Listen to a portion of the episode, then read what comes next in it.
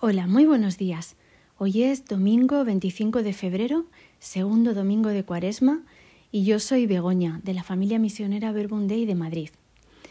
Lo primero, Jesús, María, queremos ponernos en vuestras manos para que nos ayudéis a sacar el máximo fruto a la oración de hoy, lo que queréis para cada una de nuestras vidas.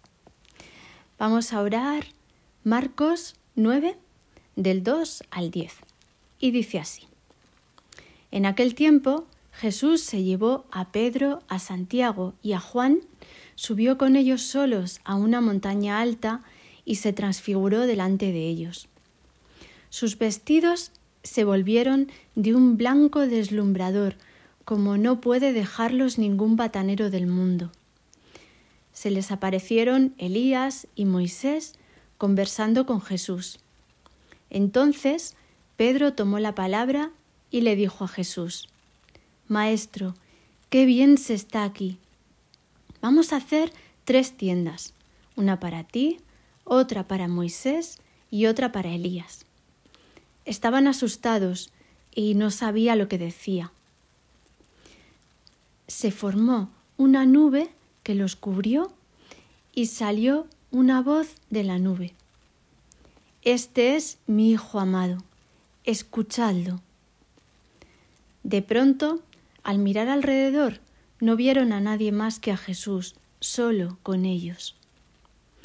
Cuando bajaban de la montaña, Jesús les mandó No contéis a nadie lo que habéis visto, hasta que el Hijo del hombre resucite de entre los muertos. Esto se les quedó grabado y discutían qué quería decir aquello de resucitar de entre los muertos.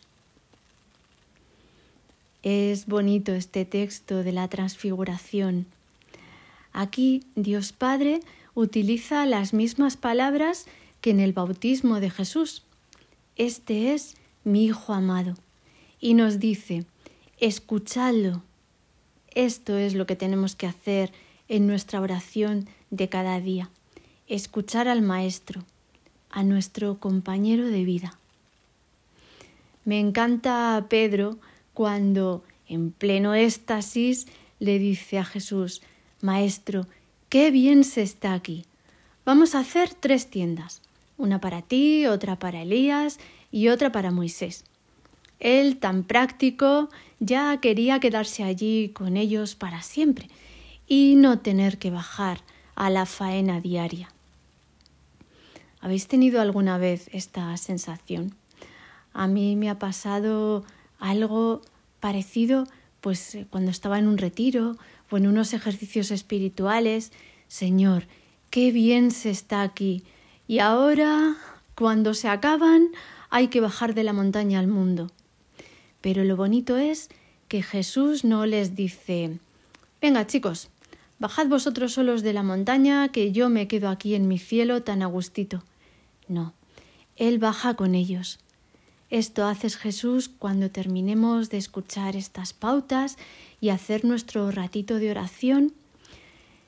Te quedas con nosotros porque porque resucitaste entre los muertos, porque tu palabra es vida eterna. Señor, nosotros tenemos más información de la que tenía Pedro. Regálanos también, Señor, la experiencia de tu vida.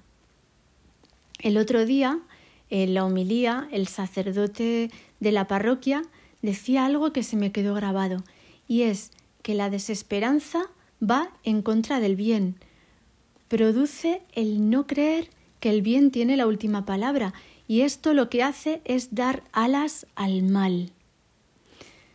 Deseo cortar en mi vida las alas del mal, Señor, Deseo cortarlas con la fuerza de tu misericordia, Jesús.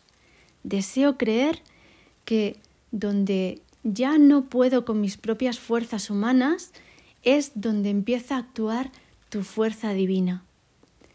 Te pido, Señor, que en esta cuaresma nos ayudes a abrirte el corazón. Ayúdanos, Jesús. Os deseo que paséis un feliz domingo.